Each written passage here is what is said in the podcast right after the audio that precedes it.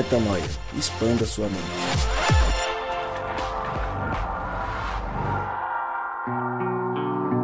Sim, sim, sim, está no ar mais um podcast Metanoia e você, claro, é muitíssimo bem-vindo ao podcast Metanoia número 230, exatamente 230 vezes Metanoia. E cá estou eu, mais uma vez, dizendo que meu nome é Lucas Vilches e nós estamos juntos nessa caminhada. Lembrando você que toda terça-feira um novo episódio é lançado e você acessa tudo o que fazemos lá no nosso site, portalmetanoia.com. Siga-nos no Instagram, podcast Metanoia, arroba podcast Metanoia. E eu já deixo um convite para você um pedido, eu diria. Se você nos escuta pelos agregadores de podcast, clica lá para se inscrever para você receber as novidades e todo episódio que sair.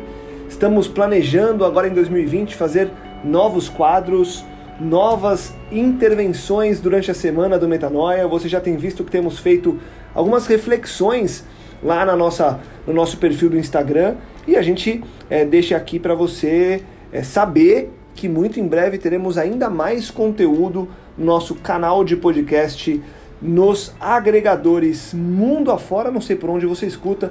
Eu gosto muito do Spotify, do SoundCloud, do aplicativo da Apple, enfim. Tem muita opção e onde você ouvir metanoia, você terá. Vamos para o tema. Hoje o tema é, traz uma série, uma obra cinematográfica que foi alvo de muitas críticas, críticas positivas e negativas. A série Messiah, o Messias, série da Netflix, que foi lançada agora no início do ano. Muita gente assistiu e muita gente já entrou em polêmicas e em discussões sobre a série e nós, claro, resolvemos depois de parar e maratonar essa série, chegarmos juntos para conversarmos sobre as expansões de mente que nós tivemos ao assistir essa série.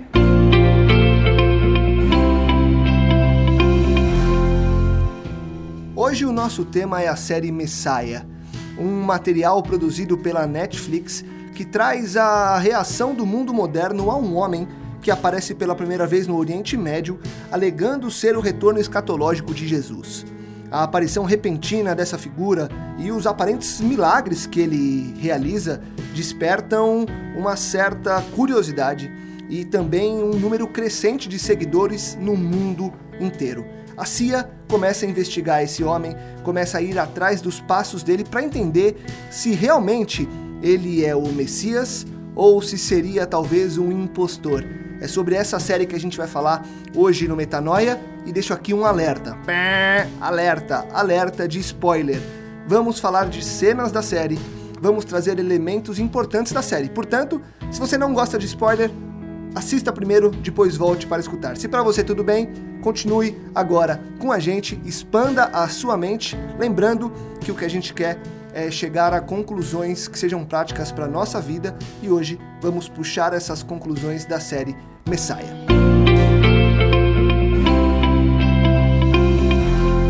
E como de costume aqui virou, eu quero saber quem é que está comigo para falar sobre esse tema, essa série.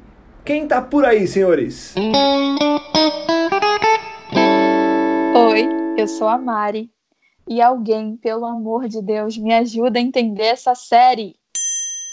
Fala galera, meu nome é Gabriel Zambianco e a Mari não entendeu aqui, eu também estou com dificuldade de entender como que nem o coronavírus mata cachorro e o cara matou o cachorro, velho. Dá para entender ainda, ainda não estou entendendo. Fala galera, meu nome é Rodrigo Maciel e é claro, não tem como deixar de entender que o Messiah pode ser uma grande referência para a gente de identidade e de como ser quem nós somos é, nessa fase, nessa geração que a gente está vivendo hoje, é, no dia a dia, aqui em pleno 2020, é, caminhando para esse final dos tempos, como viver como Cristo, eu acho que é uma boa referência. Fala aí, pessoal. Eu sou o Júnior, estou aqui falando de um lugar um pouquinho longe de vocês, mais perto da onde aconteceu essa série, El Messias. É... Vai ser um prazer enorme aqui conversar com vocês, poder entender um pouco mais e ter metanoias do que, que essa série reservou pra gente.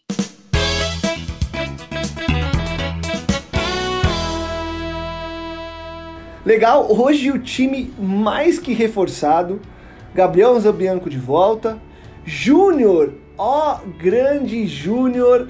Há muito tempo nos falamos e cá estamos juntos mais uma vez, Rodrigão, Mari, Júnior.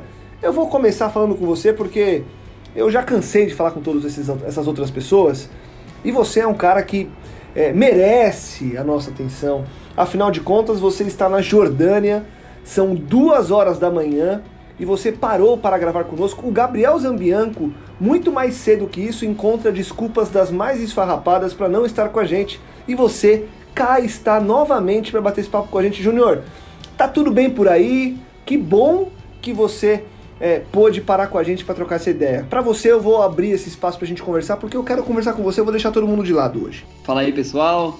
É um prazer estar com vocês aí mais uma vez. E hoje, meu, é um momento especial, porque é a primeira vez que eu estou participando do Metanoia junto com o Gabriel. Ele que, que sempre faz crossfit, já pedi alguns conselhos para ele, mas ele ainda não me, não me mandou, ele está segurando o segredo todo para ele de como ficar com esse corpinho malhado. Mas estou muito feliz aí com vocês. Não tem funcionado comigo. Como é que eu vou te falar um negócio que nem comigo tá funcionando, cara? Não me envolve nessa, irmão. O, Gabriel, o Gabriel é crossfiteiro de Instagram só. Ele posta as fotos lá, finge que tá comendo frango com batata doce e para por aí. Pronto, é isso aí. O Lucas é simpático só de metanoia. e, e não é? boa, boa, boa. Agora tá bom, fecha o microfone aí, Gabriel, eu quero falar com o Júnior só hoje, como eu disse. Tchau. Júnior, que bom que está com a gente, brincadeiras à parte. O tema hoje é a série Messias. Inclusive foi gravada uma parte dela aí na Jordânia, né? Queria que você contasse é, a sua experiência de ter visto a gravação acontecer. E aí, obviamente, eu já queria saber de você o que, que você achou da série, é, de maneira macro, de maneira geral, é, quais as é, que insights você teve vendo a série, enfim, qual, qual foi tua percepção geral sobre, sobre essa obra aí? É, então, é, é legal falar dessa, dessa série. Na verdade, aqui ela foi gravado em 2018, no segundo semestre de 2018, e foi gravado na rua onde fica a igreja adventista. E eu tava lá na frente e vi os caras filmando e tudo mais, até fiquei na rua, lá na calçada, é, com a esperança de que eu aparecesse no filme, mas não apareci, acabei não aparecendo na série. No momento eu não sabia que ia ser uma série, né? Eu achei que ia ser um filme, mas aí acabei não aparecendo. E aparece até o muro, assim, da, da igreja, mas não aparece essa cena onde eu tô lá, né? Mas é, eu achei muito interessante o, o seriado. Quando eu vi, na verdade, quando eu tava, tava olhando na Netflix e, e eu vi esse, esse nome, o Messias, né? É, e daí eu falei, nossa, que será que é isso, né? Não é comum por aqui. Eu vi a cara do, do, do, do suposto Jesus, né? E parecia um rosto meio árabe. falei, nossa, que será que é isso? E eu comecei a assistir, e eu assisti a série inteira sem sem ter nenhum feedback de, do, que, do que era isso, né? Porque aqui a gente não tem muita notícia do Brasil, eu até olho um pouquinho no, nas redes sociais, mas é, não tinha pessoas falando. Aí depois que eu assisti a série, né, o, o computador, pelos algoritmos, ele descobre, né, o que eu tô vendo no momento, e aí começou a focar um monte de notícia e tal, que eu acabei nem lendo também, mas então foi bom por isso, né, porque eu assisti a série sem nenhum é, preconceito sobre o que ia falar, sobre o que ia acontecer e tudo mais. E no modo geral, eu achei interessante. E no final, de, depois que eu acabei de assistir toda a série, eu e a Aninha a gente assistiu junto, a gente ficou conversando sobre isso e a gente ficou querendo entender aonde que os, que os autores né, da, da série estavam querendo chegar com aquilo. A gente ficou sem saber se... É, ficou conversando né, e dialogando se aquilo seria é, a volta de Jesus, o segundo retorno de Jesus, se seria uma suposição, como seria o mundo se Jesus tivesse voltado agora, tivesse vindo pela primeira vez agora, é, qual seria a, a ideia, né, a imagem que, ele, que, que o filme estava querendo passar também para o muçulmano, porque onde a gente vive aqui é um país é, totalmente muçulmano, né? Então a gente ficou discutindo bastante sobre isso. E foi bom porque estava sem o preconceito, né? de todas as coisas que, que depois eu fiquei sabendo que que aconteceu aí do, do outro lado do mundo de críticas e, e de todo esse, esse burbulho que foi feito tanto no Brasil como nos Estados Unidos e outros países também. Legal. Boa, Júnior. Mari, quando você é, para para ver a série e começa a pensar, e a gente já mais envolto às polêmicas, a todas as questões que a série nos, nos proporciona, qual que é essa tua primeira análise? Para onde que você olha na série que talvez é, te possibilitou aceitar gravar um Metanoia, por exemplo? O que, o que, que da série você olha e fala, uau, isso aqui vale a gente levar para discutirmos juntos no Metanoia? Bom, eu já falei algumas vezes que eu não sou afeita a assistir coisas, não é o meu hobby, mas eu tive que assistir por livre e espontânea pressão, até da minha mãe, que me ameaçou se eu não assistisse. Aí eu não tive alternativa.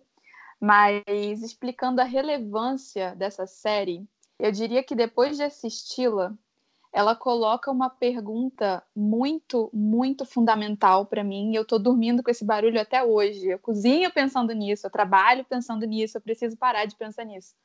Mas a pergunta relevante é: como você reconheceria Cristo se ele estivesse na sua frente? Porque eu acho que essa é a pergunta, essa pergunta é relevante, não importa o, é, a linha religiosa que você segue, ou mesmo se você gostou ou não da série. Essa é a pergunta fundamental, na minha opinião, da obra. E eu acho que isso é justificativo para a gente estar tá aqui falando dela agora, porque respondendo essa pergunta, a gente consegue descrever um pouquinho de quem é esse Deus que é o Deus da nossa vida, sabe? Legal. Legal. Rodrigão, eu vou usar a pergunta que a Mari é, usou como chave aí para ela, para te fazer também. Como você reconheceria Cristo na sua frente? Cara, essa é uma boa pergunta. É... Na verdade, eu acredito que por conta da, da nossa é, noção, da nossa compreensão a respeito da identidade, eu acho que isso é uma coisa que eu faço com uma certa frequência, né? Reconhecer Jesus é, se ele aparecesse por aí, porque eu tenho reconhecido muitos pequenos cristos por aí. E isso é, me faz ver algumas características que chamam bastante atenção. A primeira delas é alguém que é livre. É, Para mim, hoje, é, na, na, na característica, uma das características principais de alguém que vive o Cristo é essa liberdade, né? Que ele veio nos libertar para que nós fôssemos totalmente, verdadeiramente simples, como diz o, as Escrituras. É, a segunda característica é alguém que ama, que o olhar comunica muita coisa em relação ao amor, à entrega, à oferta, né? o, o comportamento de, de, de viver em função do outro mais do que em função de si mesmo. Eu acho que essa é uma segunda característica. E a terceira, que eu acho que é uma, é uma, uma provocação até do filme, e, e eu tenho é, refletido sobre ela também, a semelhança do que a Mari disse aí, que é essa, esse lance de viver no sopro do Espírito, né? Literalmente, como Jesus falou com Nicodemos lá, que aqueles que são nascidos de Deus, é, você não sabe nem de onde eles vêm, nem para onde eles vão, eles não são previsíveis, porque o Espírito Santo não é previsível. E porque o Espírito Santo não é previsível, esses que são nascidos de Deus, como são espírito, são seres espirituais, vivendo uma, uma experiência humana, é difícil de você prever, é, de você conseguir é, prever o comportamento deles, porque eles vivem numa lógica de, é, de viver apenas o hoje, né? 100%, de forma que o espírito os conduza 100% do tempo. Eu acho que essas três características me chamariam muita atenção para eu poder identificar Cristo hoje. Boa, legal, Rô. Vamos, vamos trazer aqui o que para a gente vai ser um tema central de discussão, que vai ser acerca dos principais momentos que ah, a gente então eu reconheceria no, no... Cristo. Ah, você não, não jogou a pergunta para mim, né? Não. Ah, mas. Mas fala aí, já que Nossa, você isso vai ficar já. muito. Aproveita. Isso vai ficar muito bom já... nas, nas piadas do Lucas aproveita e já faz as perguntas do episódio, já toca o episódio daí já. Não, é que eu queria falar isso daí, cara, que eu achei que era bem, é bem relevante mesmo essa pergunta. Se você Então, não se fala. importar e achar que foi uma Eu ofensa. não. Eu, Não, eu tô gosto brincando, mas posso falar até mesmo? por- até porque como, Sabe, sabe, por quê? porque como você, como Uhum. você não assistiu o episódio, vai ser sua última participação hoje. Não, eu assisti, velho. Eu assisti- mas assisti metade, falar bem a verdade. Vai lá, vai lá, fala, mano. Não, mas falando sério agora, brincadeiras à parte. É, porque assim, eu, eu assim é, eu concordo com o que o Rodrigo disse, consigo até visualizar todas as- essas características, mas eu não sei, eu acho que eu hoje, se assim falando propriamente, se Cristo voltasse ele em pessoa novamente, eu não sei se eu conseguiria descrever de que forma eu o reconheceria? Eu só imagino que eu sentiria algo. Eu, eu tava pensando aqui naquela parte do no episódio em que ele salva a filha do pastor, saca? Do tornado lá. E, pô, eu me vi no papel daquele cara. Alguém que tem alguma religiosidade espiritualidade e hora que se depara com o Messias, o, o Cristo, simplesmente reconhece, sabe? Porque você vê que assim, ele fica espantado pelo que aconteceu, mas ele em nenhum momento ele, ele fala assim, ah, foi um milagre ou foi algo sobrenatural. Você vê que fica assim meio subentendido no espanto dele, mas tanto hora que ele é confrontado pela esposa, ele fala assim, cara, eu, eu tenho que ir. Eu, eu tenho que ir, ele tá lá, ele, eu sinto que ele precisa. E ele só vai, entendeu? Então acho que eu- se isso acontecesse hoje, assim, na minha, na minha mente, eu, eu de coração espero que reconhecer Cristo pelo sentir mesmo, de coração para coração. É isso aí. Boa.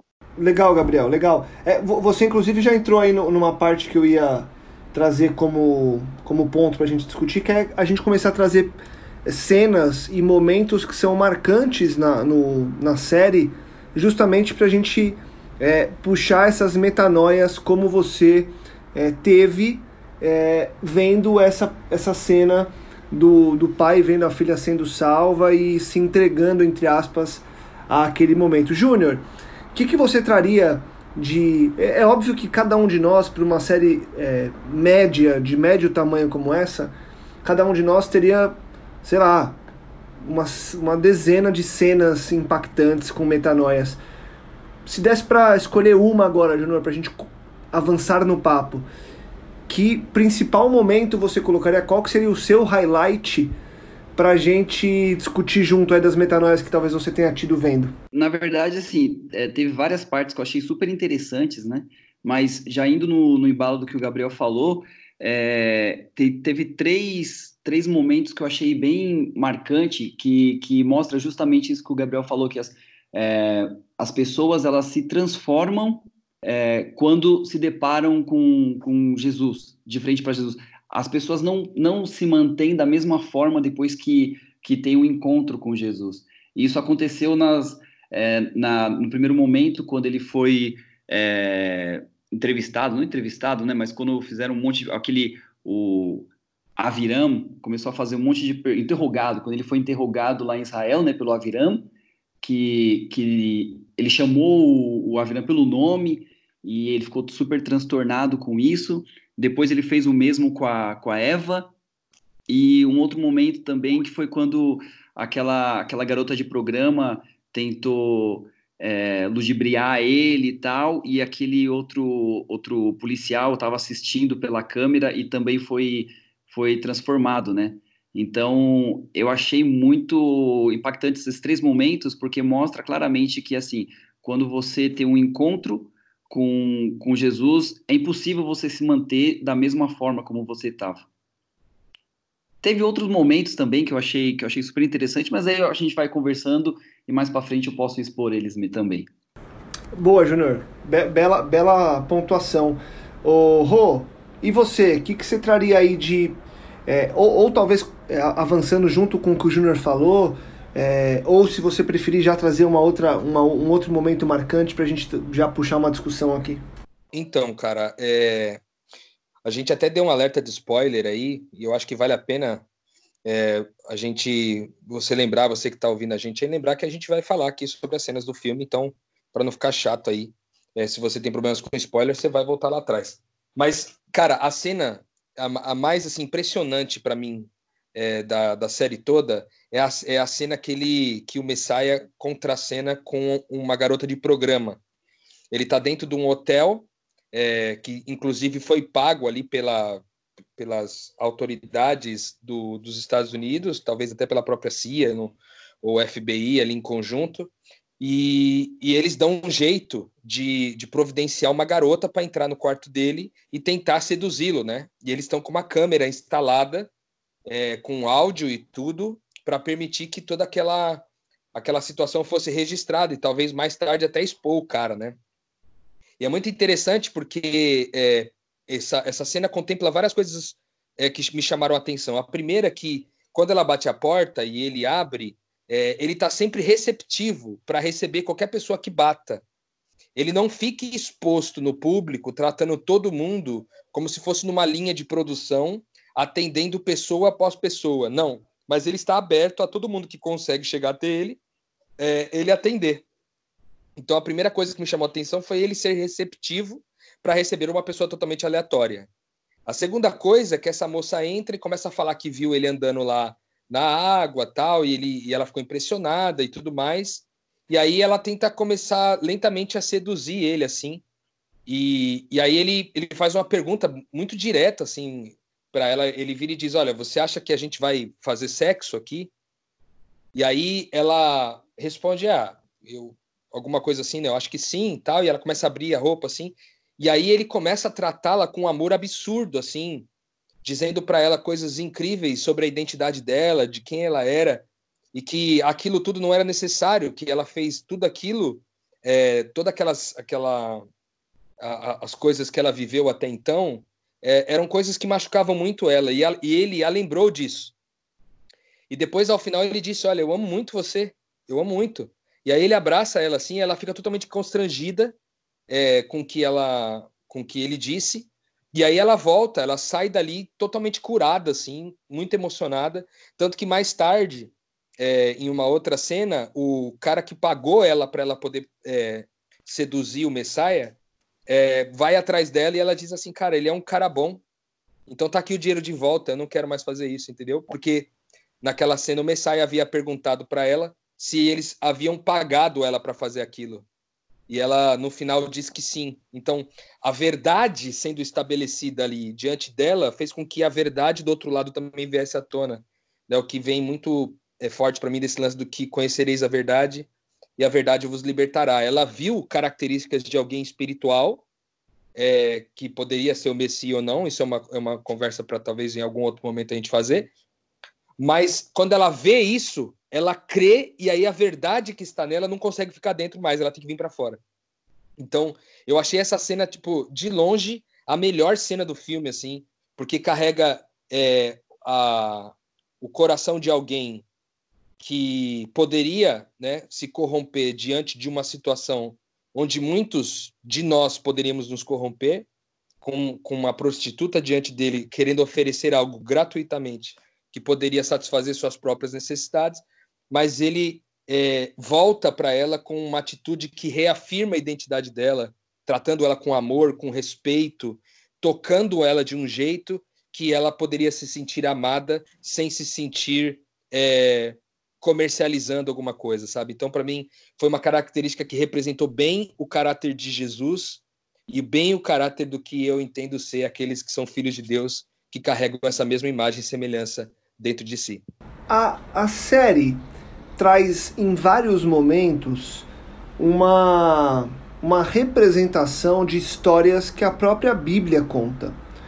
Por exemplo, essa, eu estou pegando o gancho do que você falou, Rô, porque tem esse encontro com a prostituta, tem um momento que o Messiah na série anda sobre, as, sobre um, um, um lago, enfim. Aí eu queria, não tem como não fazer essa pergunta agora, porque é uma dúvida que eu tenho e estamos no meio desse primeiro episódio aqui é, porque provavelmente a gente faça outros episódios para tratar é, alguns pontos específicos da série. Hoje é quase que só uma introdução, mas eu queria perguntar para vocês, até lembrando um pouco do que o Júnior falou lá atrás. O Júnior falou que sentou com a Aninha e ficou discutindo qual seria a, a, o objetivo da série. Se é retratar um, a primeira vinda de Cristo, fosse ela nos nossos, é, na nossa época ou retratar a segunda vinda de Cristo e para ele, para o autor, é dessa forma que vai ser, enfim. Aí eu queria perguntar para vocês, senhores, o que vocês entendem dessa série, visto que existem várias representações, como eu disse, de coisas descritas na Bíblia. Tem algumas coisas que fogem completamente, como por exemplo a cena que o Messias dá um tiro e mata um cachorro, e assim, é uma das grandes polêmicas da série, a gente pode entrar no mérito, e outras várias é, que ac acabam acontecendo. Fiquem à vontade, se quiser aí, Mari e Gabi, que faz um tempo que já não falam agora, que tem mais gente falando hoje, o que, que vocês entendem da série? Qual que é a mensagem dela? Ela é um, um realmente um retrato? Ela é, enfim, o que que, que, que, que, que vocês entendem dessa série? Cara, lógico que resguardadas as devidas proporções, é, é, eu achei que eu achei que é uma série muito, mas assim, muito bem pensada, muito bem elaborada, que traz uma, sabe, muita metanoia boa. É, se eu não acredito que eles tentam ser fiel à, à Bíblia ou, ou à, à religiosidade cristã, com uma segunda volta propriamente dita, enfim. Mas talvez explore sim uma, uma. É por isso que eu disse lá no começo, Lucas, que eu gostaria de reconhecer a Cristo. Então eu acho que é baseado nisso. Explora talvez sim, uma possibilidade de, de, de uma volta, de reconhecer a Cristo, enfim. É óbvio que, né, não deixa de ser uma série com viés também comercial, né? Então não tem como você é, é desconciliar uma coisa da outra. Não tem como você separar e falar que é fidedigna a, uma, a um viés cristão. Vai, Mari! Ai, gente, bastidores. Eu tive que empurrar a pergunta porque eu tava rindo muito aqui do Gabriel no chat. É, olha, eu não, não sei se sou a melhor pessoa, Lucas, para responder a sua questão, ou mesmo ao Júnior e tal, de, se, de ver se eu tenho alguma coisa a acrescentar à época que essa. sobre a época que essa série quis retratar. Eu entendi que era a segunda vinda, porque ele falou sobre vir das nuvens, e eu acho que teve algumas passagens que ele soltou que tinham a ver com. justamente com essa questão das algumas profecias em relação à segunda vinda. Mas é, eu não tenho. Não tenho, acho que, arcabouço teológico, porque eu nunca conheci uma escola teológica que, de fato, eu cresci, tipo, totalmente, que descreve esse, esse processo. Eu já vi muitas leituras de muitas, é, enfim, religiões sobre o fim do mundo, algumas cristãs, mas eu não não teria como situar isso. Humildemente, Tô mandando aqui. Também, para mim seria a segunda, mas eu também não sei bater com os textos bíblicos. Se não sei embasar tão bem isso, diria assim. Cara, eu acho que é, talvez até contribuindo aí com com que o Gabriel Zambianco disse, também essa essa colocação honesta aí da Mari, é, eu conheço um pouco teologicamente o que é, é tratado no mundo cristão, pelo menos, e no mundo é, do Islã talvez um pouco menos, sobre como que é tratado esse negócio da questão do apocalipse, né? É, eu acho que, como o Gabriel disse, ele, ele não tenta é, ser fiel né, ao texto sagrado com relação à volta de Jesus. A gente já gravou um episódio aqui sobre a volta de Jesus, onde a gente explica um pouco sobre as nossas crenças, do que, que acontece aí, é, de acordo com o texto é, de Apocalipse, Daniel e tal. Como que a gente vê a volta de Jesus. Então, Seria legal se você tem essas dúvidas, voltar lá no nosso episódio sobre a volta de Jesus. O tema é esse mesmo, a volta de Jesus. E aí você pode é, entrar um pouco mais profundamente naquilo que a gente fala teologicamente. Mas de forma resumida, a grande diferença está que o texto diz, o texto sagrado diz que Jesus vai voltar nas nuvens dos céus e todo olho verá. É, então é um acontecimento, um evento é, que, que acontece onde todo mundo vai ver ao mesmo tempo e não como sugere a série, onde ele vai aparecendo em alguns lugares, ele não é, é onipresente, vamos dizer assim, onde ele está aparecendo, alguns vêm, outros não, as câmeras captam algumas coisas e tal. Então a grande crítica para quem pensa nessa questão da volta de Jesus está nisso, no fato de ele não ter vindo é, nas nuvens dos céus. Mas há também uma possibilidade é, que de ele ser o anticristo, não somente o anticristo do é, cristianismo, mas também o anticristo do islamismo, que, é, que também acredita na vinda de um anticristo, e ele tem algumas características desse, desse anticristo, assim como ele também apresenta algumas características de Messias para o Islã. Então, eu acho que a série faz uma provocação, é, principalmente interreligiosa, no sentido de que, fazer a gente questionar as crenças com relação ao que, que a gente pensa sobre Messias. É, então, é, tudo que tem a ver com a volta de Jesus, o anticristo, e, a, e, o Messias do Islã e o anticristo do Islã é toda uma trama, na minha opinião, em cima disso. Embora eu tenha entendido que é, essa visão pode ser enxergada como a principal, porque as pessoas vão olhar do ponto de vista religioso, mas eu entendo que é, a, a série tem uma outra proposta, não de falar de um Jesus que está por vir ou que ou, ou um anticristo que está por vir, mas para falar sobre um perfil de gente dos últimos tempos.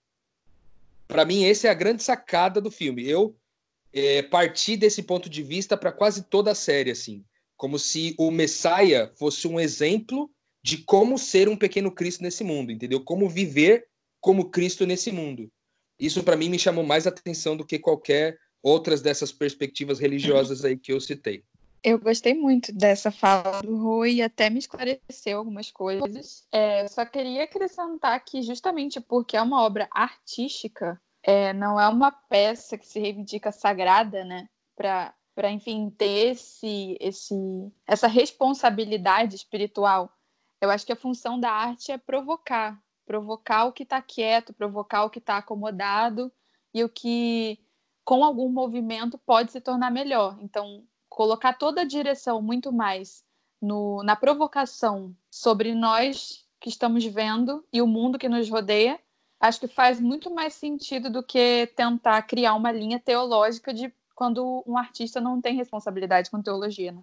É, acho, só queria complementar aí também essa parte aí de provocar, que durante o decorrer do, do seriado teve várias quebras de paradigmas, é, principalmente aqui com relação ao mundo árabe, né? E a primeira quebra foi logo no começo, né? Que ele leva os, o pessoal da Síria para o border, né? Para a fronteira de Israel.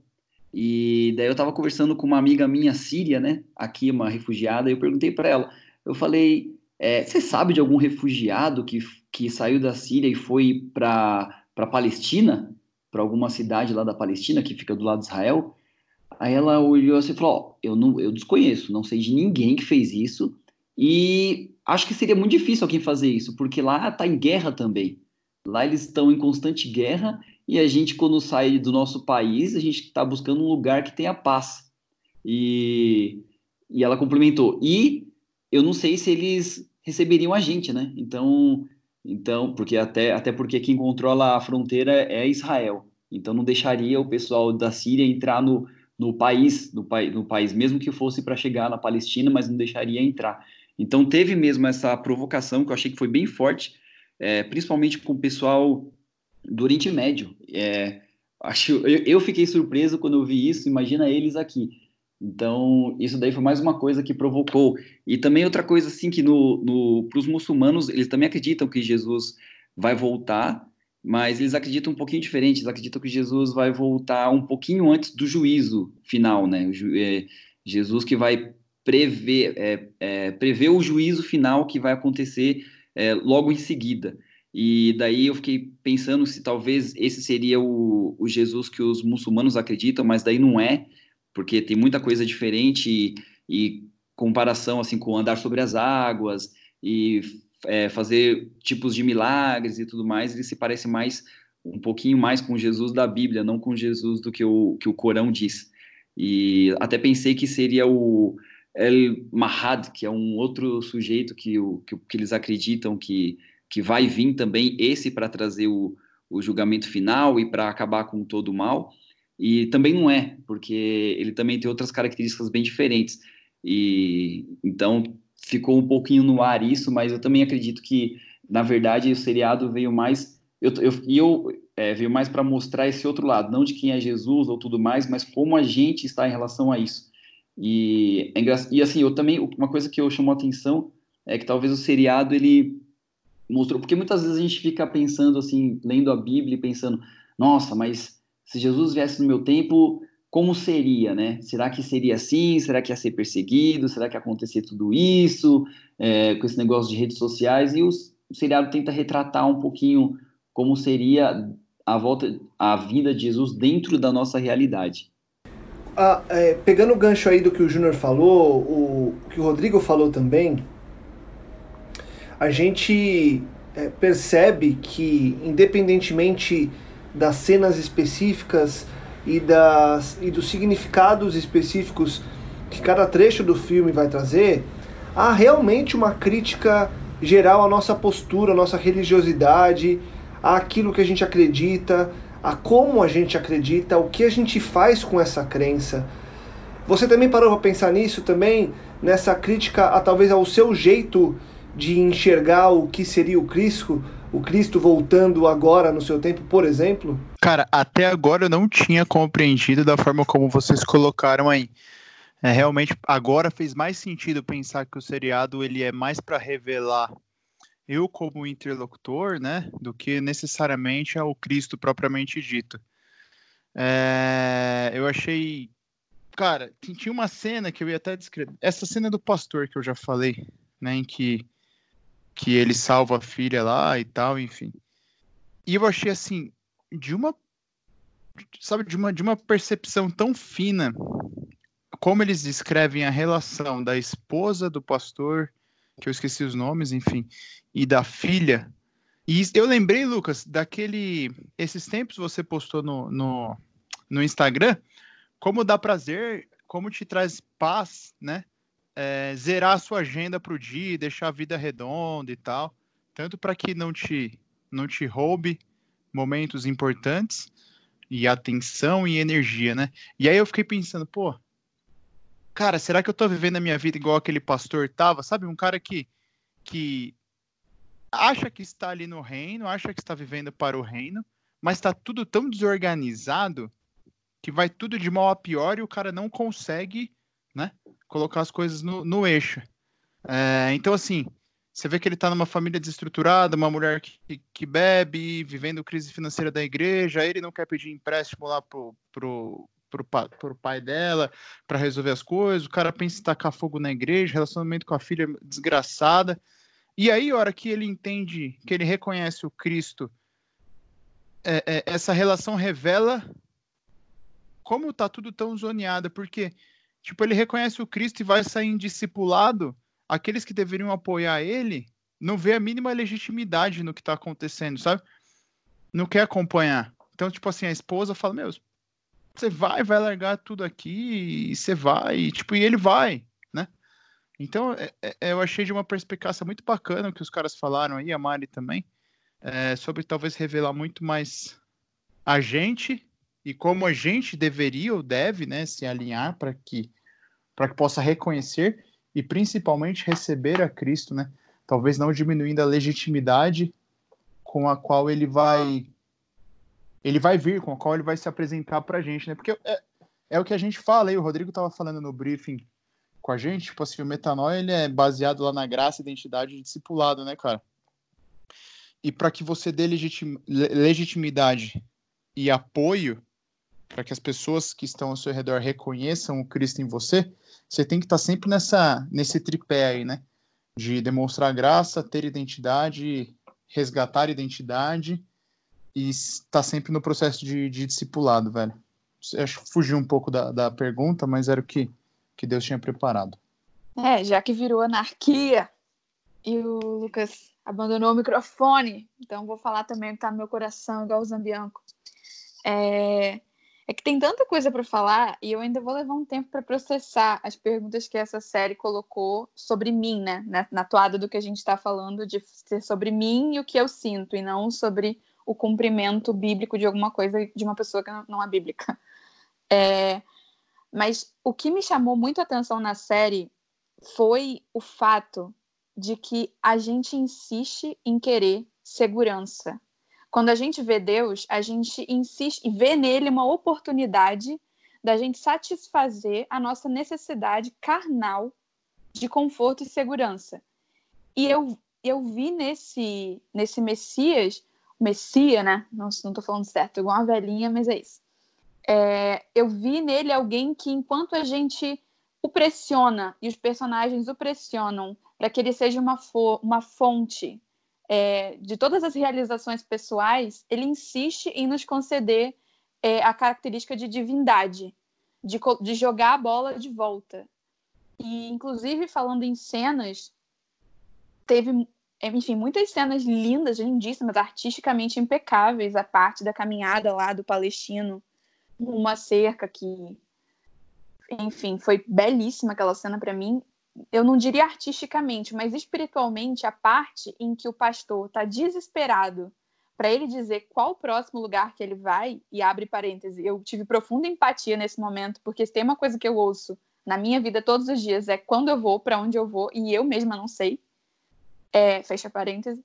Essa cena para mim me marcou muito, porque o pastor falou, achava que Jesus era o cara que tinha um script e que ele sabia exatamente o que fazer e ele viu em Jesus ou no Messias a possibilidade de ter a segurança de que tudo que ele planejou daria certo. E quando ele percebeu que o Messias não tinha esse plano, porque o Messias falou: decide você para onde a gente vai.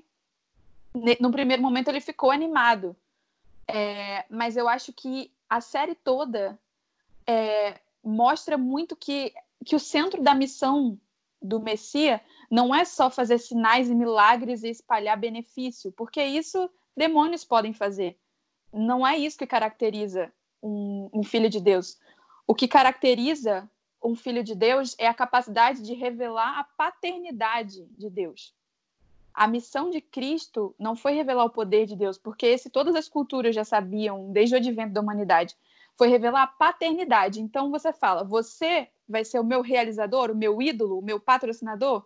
e Messias devolve. Não, você é Deus comigo e com ele. E eu acho que essa maturidade espiritual que a gente não vê por aí, é difícil você ouvir alguém falar sobre isso numa igreja, a gente tenta falar aqui, mas é algo raro que não é falado. Deus não é o patrocinador da nossa segurança emocional ou física. Deus é um pai que nos concede a capacidade de ser um com ele. E repetir isso nunca é demais, por mais que a gente sempre fale, parece que o mundo ainda precisa mesmo ouvir.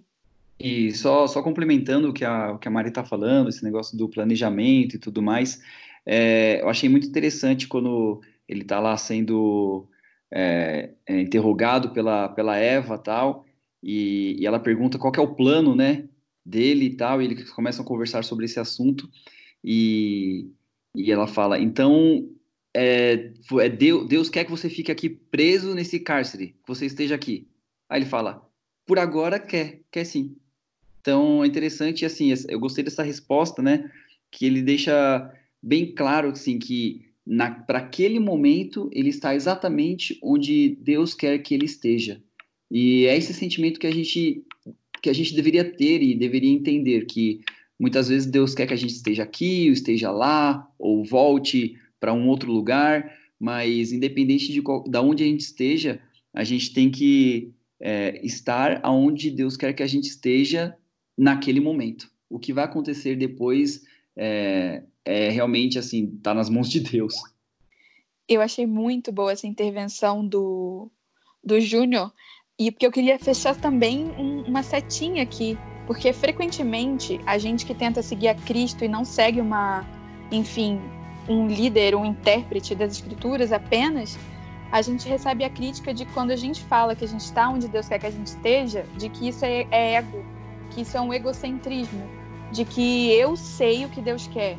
Não é isso. Eu sei que eu estou onde Deus quer que eu esteja, não é porque eu tenho um acesso maior à vontade de Deus, mas porque eu tenho consciência da minha limitação em, e da potência ilimitada da vontade de Deus, porque tudo que Ele quer se realiza tudo que acontece é por permissão dele. Então, ter a firmeza de dizer que você está onde Deus quer que você esteja é justamente reconhecer a sua limitação frente a infinidade do poder de Deus. Boa, Mari. Boa todo mundo, porque todo mundo falou, emendou, eu fui só ouvindo vocês aqui. Como o Rodrigo previu antes de começarmos a gravar, obviamente ainda tem muita coisa pra gente falar, tem muito insight pra gente trazer, muita é, metanoia pra gente ter falando sobre esse tema, falando sobre essa série. Então a gente ainda vai entrar em vários pontos específicos. Então, para você que está escutando a gente, quer falar sobre polêmicas? Vamos falar sobre polêmicas. Quer falar sobre o Apocalipse em si? Vamos falar sobre o Apocalipse em si. Quer falar sobre outros elementos da série? Nós falaremos. Inclusive, aproveite o canal que temos pelo Instagram e por outros é, meios para você sugerir é, elementos que sejam importantes que a gente fale. Agora, antes de encerrar, obviamente, queria que a gente trouxesse aí, cada um, é, a conclusão desse papo de hoje e já deixasse um, uma pimentinha aí para os próximos episódios. Rodrigão, o que, que você é, consegue fechar desse nosso papo e o que, que fica aí de principal gancho para as pessoas saberem que a gente ainda vai trazer bastante coisa é, nos próximos episódios? Cara, a primeira coisa, você que está ouvindo a gente, acompanha a Metanoia aqui, sabe que a gente tenta se aprofundar ao máximo e enxergar a bondade de Deus através de todas as coisas. Não será diferente nessa série do Messiah. A gente hoje tratou de daquilo que está no nosso coração, aquilo que chamou mais atenção para a gente na, na série, as cenas principais, algo um pouco mais genérico. Mas é, nos próximos episódios a nossa ideia é entrar um pouquinho mais profundo e encontrar algumas metanoias que estão por trás de frases marcantes, né, que foram ditas ao longo da série e também cenas que revelam muito essa característica de Cristo, né? Seja ele o Messias que vai voltar ou Cristo como nós, a nossa identidade, pequenos cristos andando por aí. Eu gostei muito do bate-papo de hoje, principalmente da participação do Júnior que está com a gente aí. É um cara muito especial para mim, uma inspiração. É, eu já disse isso uma vez para ele e eu digo novamente, tanto para ele quanto para Yasmin, que provavelmente está ouvindo a gente lá da China agora. Os dois são é, inspiração para mim para ter decidido também fazer da minha vida uma vida de é, dedicação missionária e, ter a participação do Júnior por aqui é um mesmo um prazer, é, tendo em vista que o, o contexto de onde, de onde, essa série foi gravada é, tem muito a ver com o contexto de missão que o Júnior está enfrentando por lá. Então, Júnior, eu espero que você esteja com a gente aí é, nos próximos podcasts para ajudar a gente a chegar a coisas mais mais profundas aí, a metanoias mais densas, com questões mais específicas dessa série aí. Bom demais estar com vocês hoje mais uma vez. E cara, esse Messiah aí ainda vai dar muito o que falar. Ah, pra... também agradeço, Rodrigo. Você também, a gente tem várias conversas legais. Tenho saudade aí. Quando eu fui pro Brasil não conseguimos conversar, mas quando eu for a próxima vez a gente vai sentar e vai. Um dia de conversa só será pouco. Mas é, o que ficou para mim de, desse, desse, dessa primeira parte dessa conversa que a gente teve foi a, a linha de intervenção que existe entre o homem e Deus. Até o homem, até onde o homem vai, até e dali então como Deus trabalha em cima disso, com questão a, a plano, com questão a milagres, com questão a, a conversas, a diálogos. E o que deixou bem frisado para mim foi que as pessoas que tiveram um encontro, que conversaram com, a, com o Jesus da, do seriado, elas não continuaram da mesma maneira que estavam.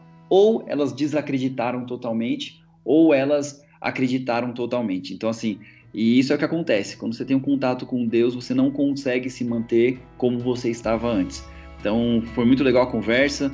É, fiquei muito feliz de participar com todos vocês. É, principalmente com o Gabriel aí, que já fazia anos que ele não falava comigo, fiquei muito feliz. E vamos aí esperar ah, que os mentira, próximos. irmão! Sacanagem. E Fala sempre todo que eu dia, te dou maior suporte. e sempre que eu for convidado, eu vou participar com o maior prazer. É, eu não tenho tanto a acrescentar, eu acho que o Rodrigo e o Júnior já arrasaram aí na síntese.